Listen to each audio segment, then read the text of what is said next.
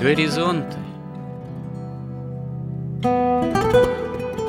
Авторская рубрика протерея Андрея Спиридонова и Георгия Лодочника Люди, явления, события –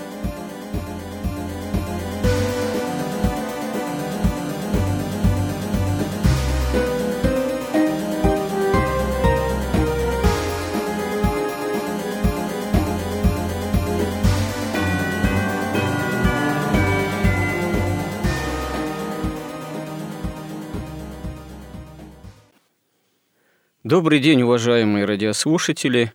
В эфире радио «Благовещение» и в нашей постоянной рубрике «Горизонты» я, протерей Андрей Спиридонов и мой постоянный же собеседник Георгий Лодочник продолжаем наши разговоры, обсуждения на самые разные мировоззренческие темы. И решили мы после уже достаточно многих тем обсуждений – за которые мы дерзали браться, поговорить о революции, о русской революции и революции вообще. И, видимо, для этого понадобится тоже не один сюжет, поскольку тема эта ну, не просто, можно сказать, сложная, непростая, как это вообще можно, наверное, сказать почти о любой теме, смотря как к той или иной теме или тем или иным понятиям подходить. Но революция – это та, можно сказать, тема в общественном, информационном, публицистическом пространстве, которая, сколько ее не обсуждай, она все остается не просто неисчерпаемой, а чуждой какой-либо согласия, консенсус, так сказать, спорящих сторон – уже и сотни лет миновало фактически со времени начала, можно сказать, революционных процессов э, в России. Но революционные процессы в России – это не было какой-то новации для земной цивилизации, для европейского мира. Собственно говоря, эти революционные процессы возымели начало задолго еще до русской революции, и об этом мы тоже поговорим. Но проблема именно в том, что согласие в обществе по поводу собственной истории в русском, в современном российском, русском обществе, увы, так и нет. Для одних революция – это некое такое проклятие, в каком-то смысле слом русской цивилизации, русского мира. И господа большевики здесь выглядят исключительно такими злодеями, захватчиками власти, и, в общем-то, фактически теми, кто возглавил дальнейшее разрушение традиционной России и перестройки ее совершенно на иной безбожный лад. Для других революция – это закономерный такой процесс, в котором много там якобы созидательного чего-то было – не исключая, конечно, ряд беззаконий. И тут большевики даже для некоторых выглядят такими спасителями России, которые из происшедшего еще до их прихода к власти хаоса фактически из пепла восстанавливают новую, уже красную, так сказать, коммунистическую Россию, ну и так далее и тому подобное. А для кого-то еще, как это неудивительно, Октябрьская революция – это э, нечто тоже э, такое по-своему светлое, созидательное, но еще и эти некоторые современные мыслители пытаться, пытаются уже задним числом скрестить некий октябрь с православием. Дескать, вот это в конечном счете привело э, к такому синтезу неких таких светлых социальных идей с каким-то христианским якобы коммунизмом, ну и так далее и тому подобное. И такие химеры, так сказать, есть попытки мировоззренческие создать.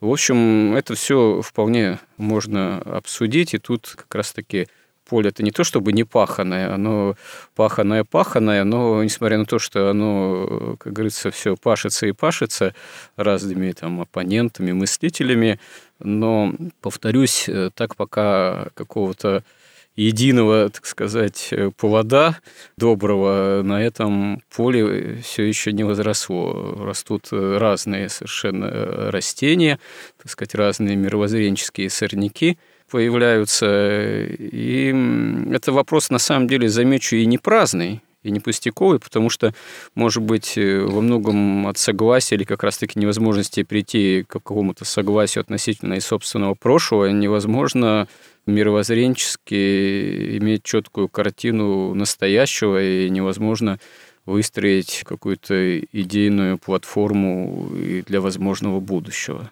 Как вы думаете, Георгий? Так это? Или э, можно прийти в скорости к согласию по поводу этих сложных действительно вопросов революционного прошлого нашего? Как-то трудно здесь ответить однозначно. Почему люди становятся там революционерами, коммунистами? Ну, мало ли какие причины. Может, они еще потому становятся какими-то революционерами, что у них это такая, скажем, пассионарная энергия бьет ключом, не находя себе воплощения в более традиционных формах. Ну, вот мы с христианской точки зрения должны смотреть ведь на это все. Ну, мы пытаемся как раз. Да, Наши поэтому... горизонты – это как раз попытка посмотреть на многие вещи с такой более-менее трезвой, так сказать, именно христианской позиции. Ну, тогда э, сила человека – это сила его веры. Вот насколько сильна его вера, такова его сила.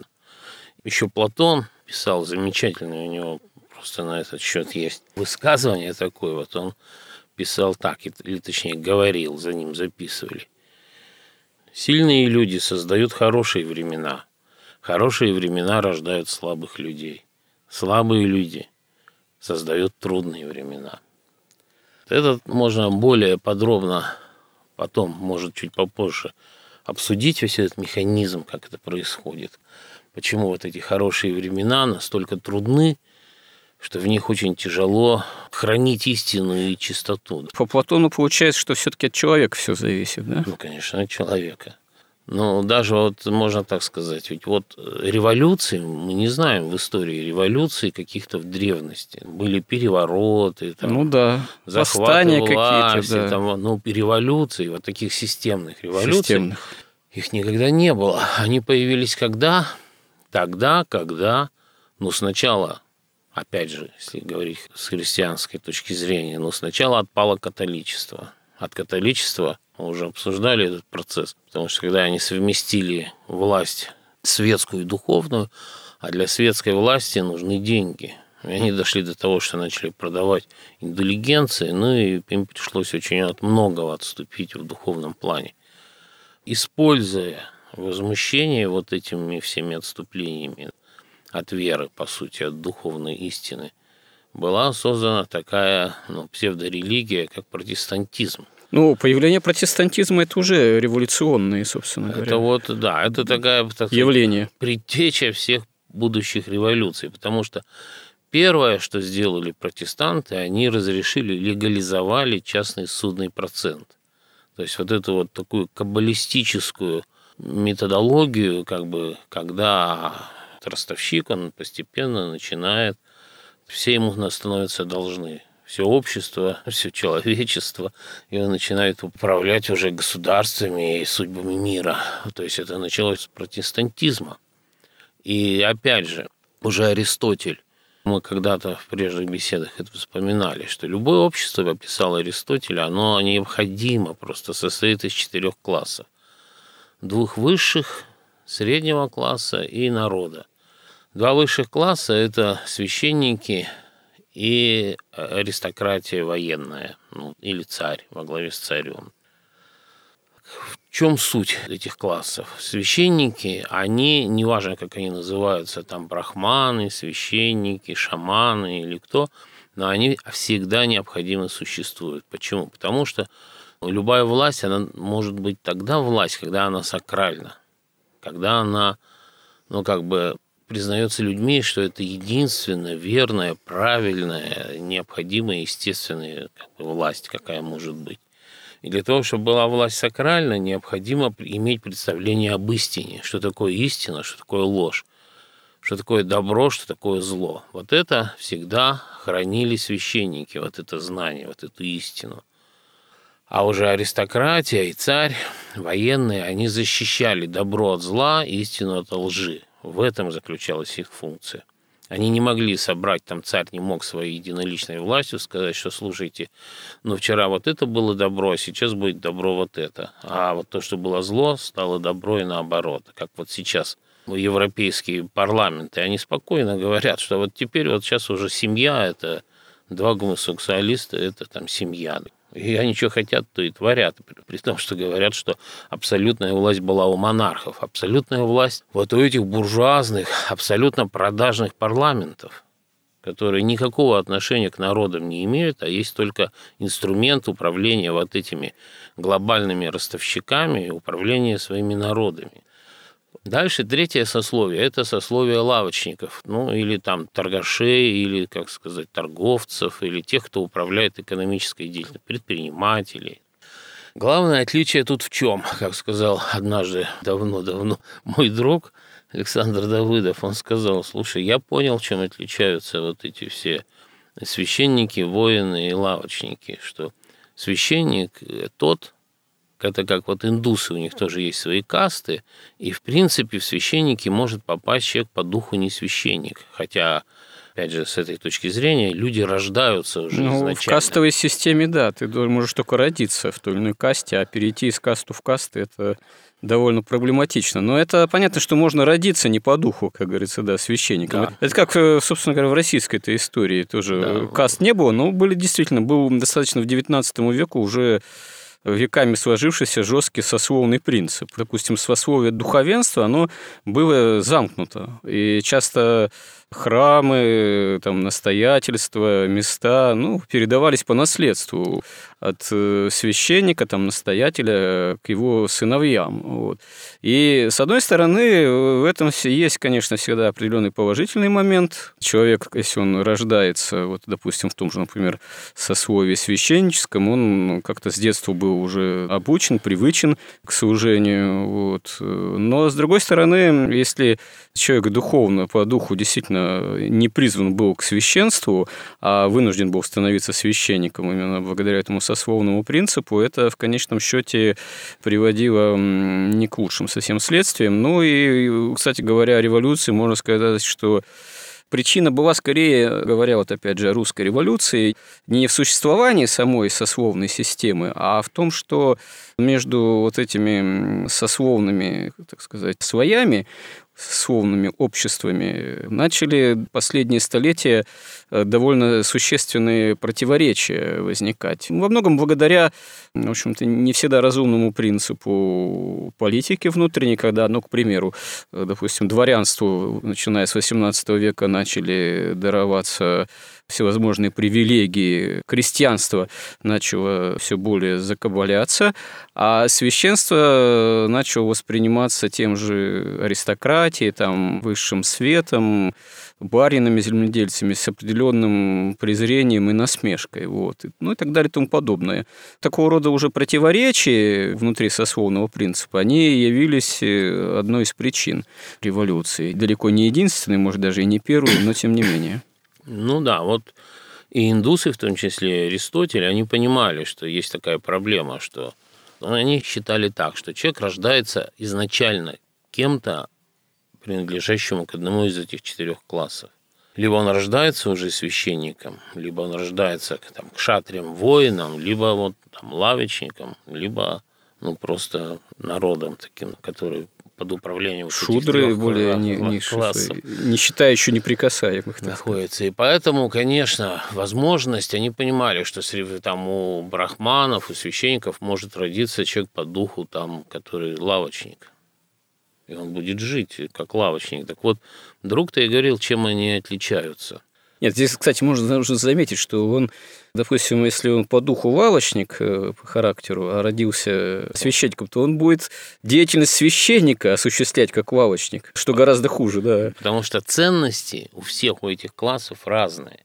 И вот как критерий мой друг-то говорил так, что я понял, чем они отличаются по сути своей, что вот священник – это тот, кто готов умереть всегда.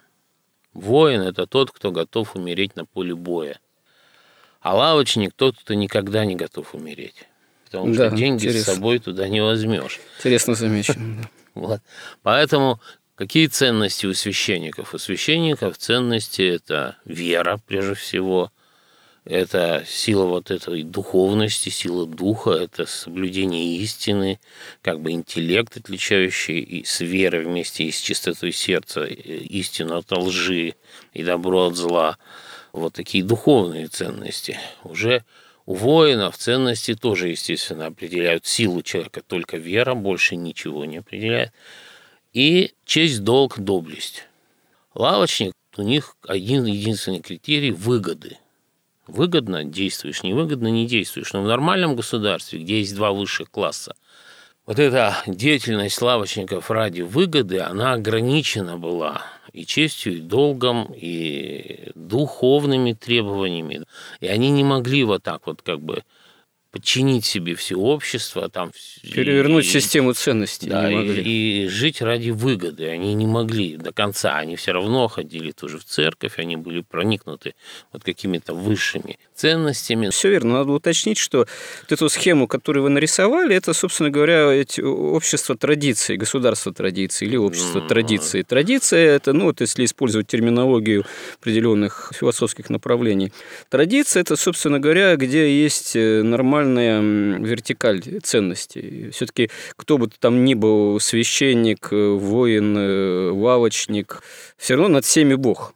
Каждый просто исполняет свое служение, и царь тоже исполняет свое служение, потому что он в идеале дает отчет Богу, и вот это вот... Но он и народу, да? Ну да, и народ, ну это, в общем, такая вот э, вертикаль традиционная, которая, собственно говоря, и позволяет, э, независимо от того, что бывают разные ситуации, истории, и войны, и дворцовые там перевороты, и искажения, там, и тирания, ну, много чего. Но, в принципе, это вот именно такое общество традиций, которое может существовать тысячелетиями. Даже, вот, э, скажем так, например, IV век от Рождества Христова, время появления государственной христианской традиции, вплоть вот как раз к тысяче лет, как это в апокалипсисе да, говорится, что вот та самая тысяча лет, с которой Господь царствует со своими народами на земле, часто сложно понимаемое, что это за тысячи лет. Да, собственно говоря, вот в истории человечества ну, как возможное толкование. Вот оно, это,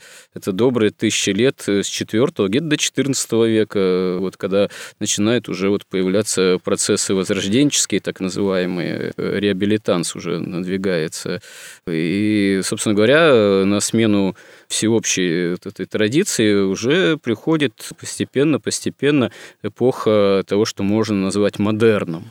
Ну, это тоже отдельная тема, и мы об этом и говорили, еще можем говорить, но это важно для понимания вот вообще, что такое революции, революции на Западе. Собственно говоря, революции, они начинают становиться возможны, когда эта эпоха модерна сменяет эпоху традиции. В эпоху модерна уже, да, уже не вертикаль такая нормальная, ценностная и властная, и не бог во главе угла, а, собственно говоря, человек выдвигает ставится во главу угла, становится главной ценностью, а Бог куда-то там задвигается, выводится за скобки или становится какой-то вторичной ценностью, или потом вообще с развитием этого всего самого модерна вообще начинает отрицаться в момент главенства чисто уже атеистических, мировоззренческих позиций. Ну и потом мы уже живем в какую-то эпоху, можно сказать, постмодерна, но это уже другая тема.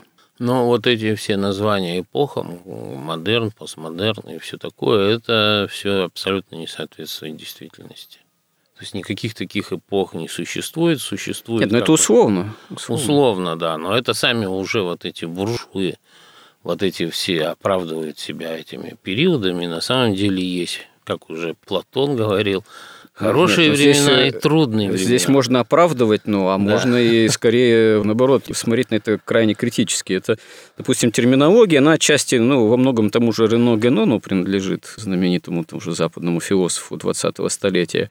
Так он скорее же традицию-то, наоборот, считал за идеал и за норму, а весь этот модерн он как раз-таки рассматривал как уже состояние скорее гибельное для человечества.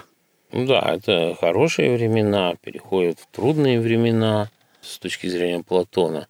И у них у всех есть глубокий как бы религиозный смысл, который описан в Священном Писании. Я думаю, мы к этому сейчас вот перейдем, но сначала все-таки хотелось э, вот ответить на вопрос, с которого мы начали. А как же человек становится революционером? И как человек может оправдывать революции? И как человек может оправдывать советскую революцию, большевистскую? То есть какие должны быть свойства у человека, какое должно быть сердце, какие должно быть сознание, какие какое миро... воспитание. Какими, какими мировоззренческими категориями он должен ну, Да, чтобы он быть. абсолютную тьму, абсолютное зло каким-то образом оправдывал, ну и вообще творил его, убивал, грабил, насиловал. Что-то там совершенно чудовищное. Они это оправдывают. Так вот, с чего все началось, что Сильный человек – это человек, у которого есть сила веры, который верит. И вообще, еще даже Чехов говорил, человек есть то, во что он верит. А слабый человек, у него этой силы веры нет, он не верит ни во что. И многие путают. Вот, например, понимаете, у нас как мир устроен.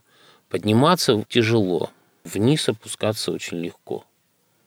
Да, это еще тоже про Аристотеля, и такая есть притча как Аристотель вел своих учеников на занятия куда-то в горы, а там сидела Гетера и говорит ему, слушай, Аристотель, что ты меня так презрительно смотришь?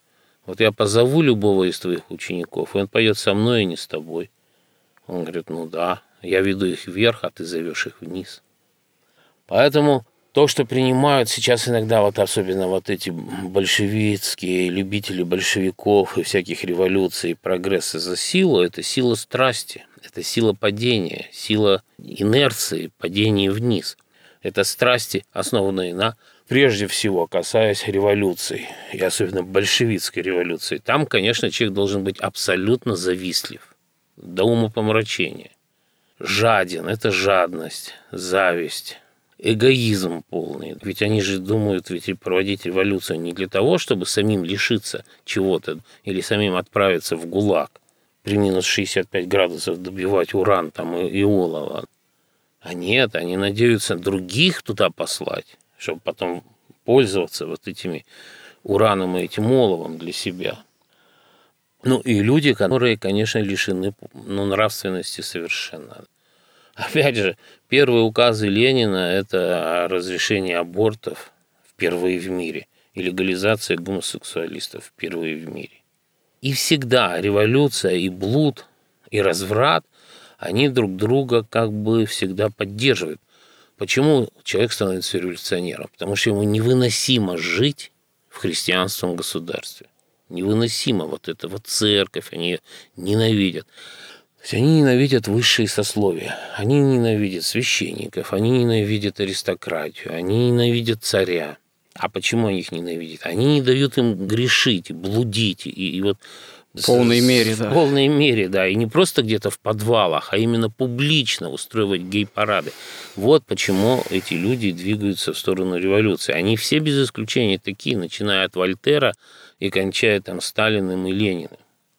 Ну не может нормально. Представьте себе, нормальный человек, который верит в Бога, который верит в правду, который знает заповеди Христовы, который чтит своих предков. Почему он должен уничтожить-то все, что создали предки?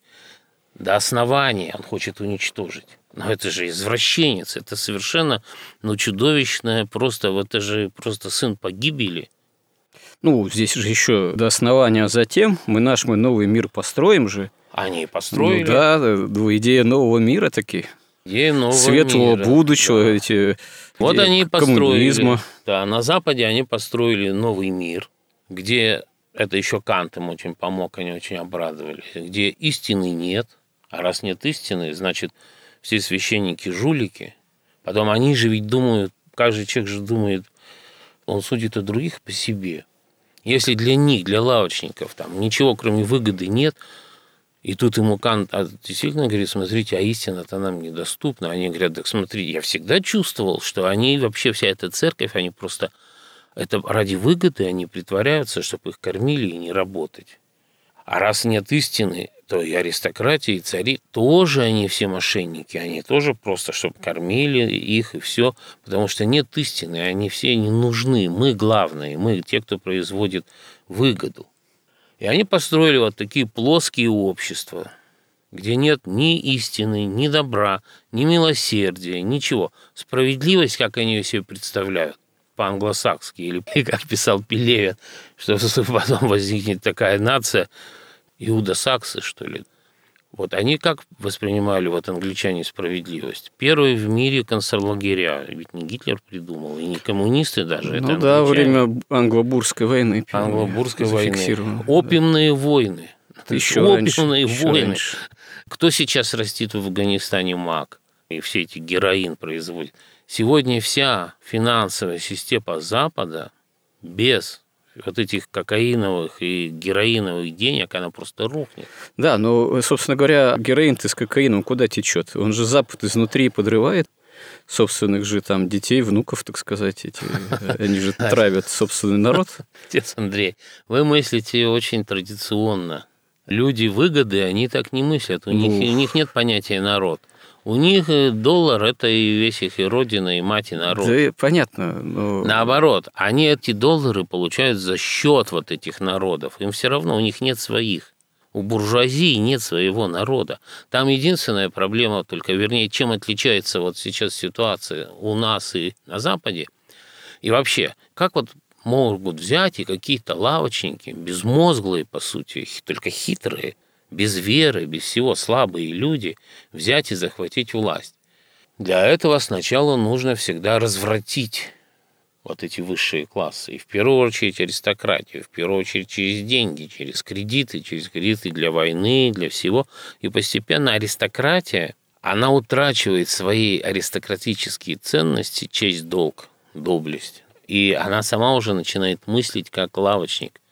И аристократия перерождается ну, в лавочников. Аристократия прекращает быть. Ее, она, ее прекра... она перерождается. Ну, да, Сама аристократия превращается в лавочников. И тогда, да, открывается уже путь, они же власть.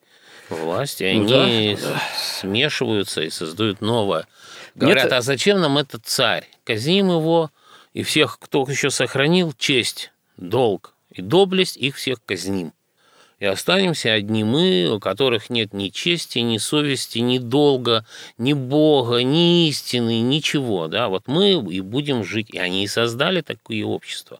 Ну, в конечном счете, в конечном счете нет аристократии, нет ответственности никакой у власти и во власти как таковой. Ну да, и вот всегда виновна аристократия. Ну, вообще элиты полностью определяют судьбы народа. И пока элиты хранят вот эту вот честь и долг и верность своему императору там, или царю, и народ живет распрекрасно. Вот как раз тоже хотел вот цитату привести Тита Ливия. Меня она когда-то, я читал давно, и я все время вспоминаю. Это в своей там знаменитой истории Рима от основания города. Вот он пишет. Мне хотелось бы, чтобы каждый читатель в меру своих сил задумался над тем, какова была жизнь, каковы нравы, каким людям и какому образу действий, дома ли на войне ли, обязана держава своим зарождением и ростом. Пусть он последует мыслью за тем, как в нравах появился сперва разлад в нравах, с чего все начинается. Как потом они зашатались и, наконец, стали падать неудержимо, пока не дошло до нынешних времен, когда мы ни пороков наших, ни лекарств от них переносить не в силах. Впрочем, либо пристрастный к взятому на себя делу вводит меня в заблуждение, либо и впрямь не было никогда государства более великого, более благочестивого, более богатого добрыми примерами, куда алчность и роскошь проникли бы так поздно, где так долго и так высоко чтили бы бедность и бережливость. Да, чем меньше было имущества, тем меньше была жадность. Лишь недавно богатство привело за собой крыстолюбие, а избыток удовольствий, готовность погубить все ради роскоши и телесных утех. Вот это вот абсолютно единый как бы диагноз или анализ, да, как все рушится. И Рим так погиб. Любые цивилизации великие создают верующие, а разрушают и губят и разлагают неверующие. Чем отличаются вот хорошие вот эти времена? Понимаете, в трудные времена выживают только сильные люди – те, кто имеет веру. И они создают вот эти цивилизации. А в хорошие времена можно жить и слабому человеку. И вы уже не отличите сильного от слабого. У кого есть вера, у кого нет веры. Эти слабые люди, они мимикрируют, они притворяются, как будто ведут себя так, как будто у них есть и честь, и доблесть. Но на самом деле здесь следует только выгоде, и они приходят во власть. И они приходят, вот еще такое изобретение пресса, просто в каком-то смысле она э, просто захвачена каинитами, которые вообще не могут молчать. Но мы вот к этому еще вернемся, потому что или можем сразу перейти, потому что ведь есть ведь эти все революции, вот эти все, ну, казалось бы, ну, человек, который управляет экономической деятельностью народа, но чем он плох? Он же может не ради собственной выгоды служить, а ради общего блага. Но здесь остановимся все-таки скорее на вот этом ответе на вопрос, как человек становится скажем так, революционером. Вот по поводу хороших и плохих времен, вот это вот э, до сих пор имеющее место быть, э, ностальгия по поздним советским временам. Вот поздние советские времена, это же получаются хорошие времена. Многим большинству там дали квартиры, выпустили автомобиль «Жигули», который, конечно, купить было непросто, потому что в свободной продаже его не было, но все равно как-то изощрялись, приобретали. В каждом доме был уже телевизор, был как тоже некий признак э, такого, что ли, культурного ну, потребления, там, например, книжный бум, да, когда золоченые корочки тех или иных изданий на полках в квартире, они были тоже признаком некого такого достатка процветания.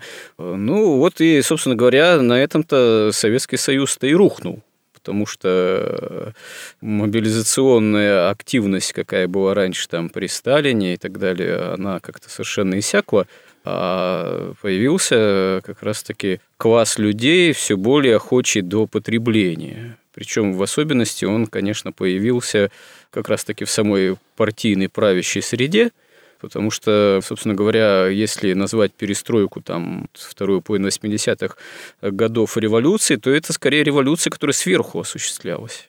Но... но это не революция, это ну, просто предательство. Смысле, ну, это даже можно назвать и не революцией, но это же... Это просто э, элита чекистов да, но, но, да, но эти до определенного момента, до, так сказать, гласности, пресса-то была вся подцензурная и подчинена строгим идейным схемам, а тут вдруг прессе дали свободу, но тут он и проявился. Это дух тоже, видимо, такой, как вы называете, как вы в данном случае употребили, что пресса, она часто служит рупором именно людей по духу каинаитов. Получается, что механизм, как это происходит, это одно, вот дали свободу, да, надо было осуществлять дальше перестройку гласность, без определенных свобод это было невозможно. В конечном счете и церкви же дали свободу именно тогда, вследствие этих э, процессов, как это так сказать, не парадоксально. Вот, дали, допустим, свободу прессе, а тут же и проявился определенный дух, определенная направленность того, что пресса стала озвучивать. Нам же стали рекламировать о том, насколько там тоже западное общество потребления, это все хорошо, замечательно, это и вообще житейский идеал, там никакой угрозы те же там Соединенные Штаты и их альянсы для нас не представляют, надо сдаться, и тогда у нас будет такое же замечательное общество потребления. Ну, это, как всегда, ложь, потому что сами-то они сдавались с условием, что вот эти все ресурсы СССР будут принадлежать им, ну, а революции же это тоже определенная борьба за да. ресурсы. Ну, ну да, да, да. Тут подспудно, подспудно. Сразу вспоминается mm-hmm. Пелевин, когда mm-hmm. вот у нас наш президент вдруг заявил там, что все, вопрос приватизации закрыт, как бы уже итоги приватизации пересматриваться не будут. На что Пелевин написал, слушайте, вся мировая история – это только пересмотр итогов приватизации. Ну, ну здесь-то в плане идейном тоже вот характерно. Ну, вот смотрите, вот СССР – это настолько маргинальная была система, настолько нечеловеческая, что она могла жить только на крови, только при абсолютном терроре. Мы уже говорили, что есть темные иерархии, есть светлые иерархии. Они вполне себе работоспособны, пока не начинают включать элементы чужой иерархии. Если светлые начинают использовать элементы темные, все рушится, а если темное, темнее уже советской невозможно себе представить. Она когда пыталась, ну, хоть что-то, хоть просто перестала расстреливать, и сразу все рухнуло. И идеологическая есть проблема огромная, понимаете? Вот хорошо. Она, опять же, СССР, он хорошо работает, когда люди всегда голодные, и, и им одеть нечего. Они живут, они уже ни о чем не думают, о первичных потребностях, как поесть.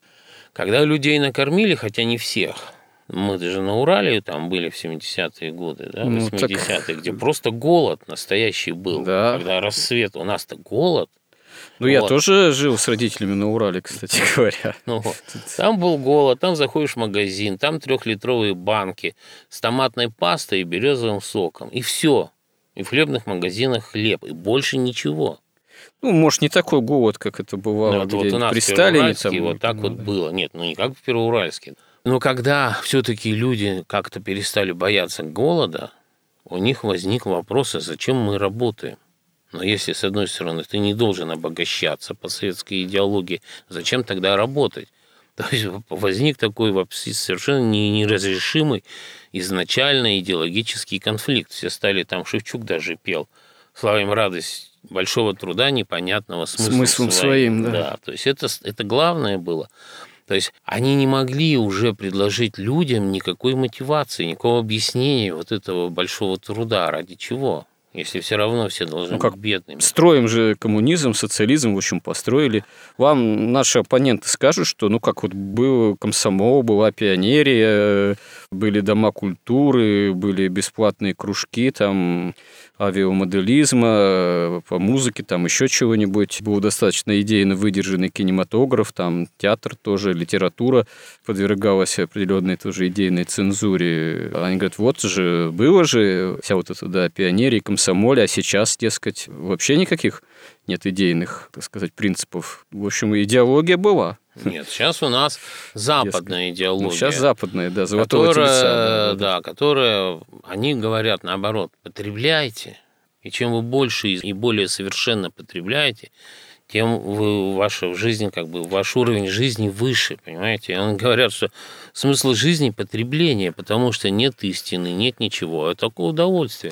Ну, чем больше вы получаете удовольствие, потребляете всего, чем больше вам служат других людей, потому что деньги – это право на чужой труд, тем более удачно ваша Ну, это жизнь. ведь тоже материалистическая идеология. Конечно, да. И коммунистическая идеология была вульгарной, материалистической, а идеология общества потребления, она тоже, в общем-то, вульгарно-материалистична. Тут одно другого стоит, по сути, одно из другого, в общем, вытекает даже. Ну, с точки зрения мировой истории, как бы какой-то истинности, то вообще вот меня забавляет, как там сейчас вот коммунисты, ну или последователи коммунистов, там какие-то красные, как они ненавидят либералов, а либералы презирают красных, а они одно и то же.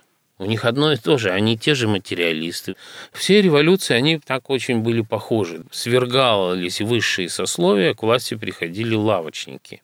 Но и не потому, что они такие умные, а потому что такова как бы историческая альтернатива да, с самого начала. Первого же сына у Адама и Евы украл, по сути, сатана первенца, Каина. И впервые с сотворения мира был Авель и Каин. Потом появились Вавилон, где пытались подняться не верой в Бога, не Богом подняться на небо, а подняться за счет своего интеллекта, научного Кстати, мышления, не просто магии каббалы. Переделки человека. Сотворим себе имя. Вот мы наш, мы новый мир построим, да? Это же что-то родственное вот этому. Сотворим себе имя новое имя, по сути, перед Богом, то есть другого человека из себя сделаем. Да, потом вот это вот как бы предтеча, когда Каин принес сатане в жертву своего брата Авеля, как бы глумясь над Богом, в протест против Бога. Но это было повторено уже, как сказать, по-настоящему, когда иудеи распяли Бога своего и еще кричали кровь его на нас и на наших детях. Тут мы затронули довольно интересную тему, которая, видимо, нуждается в отдельном обсуждении. Тут, как бы, можно сказать, еще такие даже еще корни революционных каких-то процессов еще в древнем мире, можно сказать, библейские примеры. Сейчас мы поговорили, вот вообще задались вопросом, а как вообще человек становится революционером. Вероятно, вот. мы на него пока еще не можем, ну, то есть вообще, в принципе, у него трудно дать исчерпывающие ответы, мы, мы к этому... Абсолютно исчерпывающие. Ну, пожалуйста, краткий, ну, потому что... краткий исчерпывающий ответ. Ну, вкратце, если люди делится на два как бы вида – Авеля и Каина. на христиан и тех, кто его распял, и кровь кричали на наших детях будет. То есть это принципиально. Ведь в чем отличие, ну, кратко не получится, в чем а, ну, отличие тогда, Каина значит, и Авеля? Раз кратко не получится, да, наверное, продолжим в следующем сюжете. Если Хорошо, Бог даст, но мы давайте, чтобы будем вот живы, Бог одна даст. вещь не забылась, мы закончим ей. Угу. Вот, все революции похожи. Не потому они совершаются, потому что лавочники правы или они такие умные, а потому что это действует, ну, сатана, вот это каинистическое. Потом с вавилонянами, с этими, с вавилонскими идеологами, там, всякими масонами, они все как бы вот эту тьму преследуют, они все хотят жить без Бога, их устраивает этот мир падший. Они не хотят в рай, они хотят здесь жить хорошо. Ну да и за ними сатана, и поэтому он, вот эти все, они размываются вот в хорошие времена государства размываются, все падает, они этим пользуются. Это еще Валаам, прорицатель, советовал царю Медианитян, Валаку, когда он не мог победить евреев, он говорит, так вы их развратите, пустите туда женщин, и Бог отвернется от евреев, и тогда ты сможешь победить евреев. И поэтому все начинается с разврата, разврат начинается с эстетического, разрушается искусство, ведь вот что такое эстетическое? Это выражение этического. Но если вы начинаете искажать эстетическое, со временем разрушается этическое. То есть это и Бог отворачивается от этих народов, и они попадают в лапы вот этих каинистов.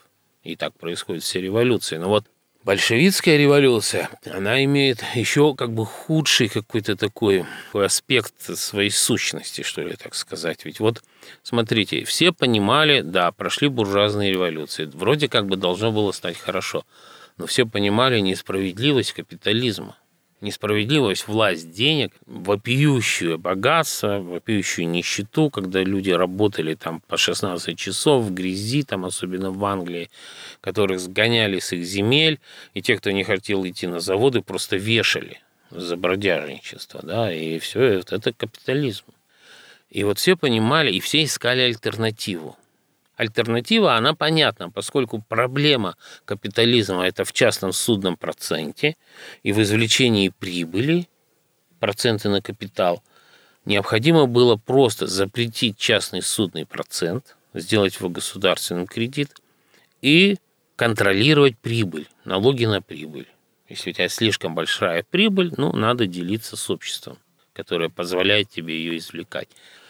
Понятно, что под удар попадали кто? Прежде всего финансисты, которые уже владели колоссальными состояниями. И как раз те, кто вообще извлекает прибыль разными биржами, векселями и вот такими эфемерными штуками. И поэтому задача Маркса была в чем? Убедить что проблема не в частном судном проценте и не в прибыли, которая извлекается на рынке, а что она в частной собственности на средства производства. То есть направить удар совершенно не туда. И российская революция пошла по этому пути, и большевики пошли по Марксу, они лишили средств. Понятно, что у них, когда они отняли собственность и средства производства, у них и там из судного процента ни прибыли, вообще ничего не стало. У них ничего вообще не стало. И народ смотрели и надеялись, что вот она альтернатива. Но они увидели только абсолютный сатанизм, зло, кровь, нищету, голод, абсолютное бесправие. И роль ее вот этой социалистической революции была в том, чтобы люди перестали надеяться на какую-то альтернативу, чтобы они поняли, что ну, капитализм плохо, но любые от, отклонения еще хуже. И в этом ее особенная подлость. И она интеллектуально настолько примитивна, груба и глупа, как можно в это верить, не будучи злым, жадным и завистливым. Знаете, потому что ведь сердце выбирает, что человеку нравится. Его не интересует, насколько это умно, насколько это соотносится с реальностью. Если он завистлив, он всегда будет хотеть революции. То, что мы потом новый мир построим, это оправдание того, чтобы разрушить этот до основания. И никогда у них ничего не путнего не получалось. Ну, в том-то и оно, что Вавилонскую башню все равно не построишь на самом деле какими бы лозунгами эта, так сказать, стройка не пыталась бы обслуживаться. Ну, хорошо, мы, я не знаю, получилось ли подытожить э, относительно, почему человек становится революционером, но обо всем этом и еще о многом в связи с темой этой вот достаточно обширнейший. О революции мы еще поговорим, Бог даст, в следующий раз. Храни Господь. Горизонт на радио Благовещение.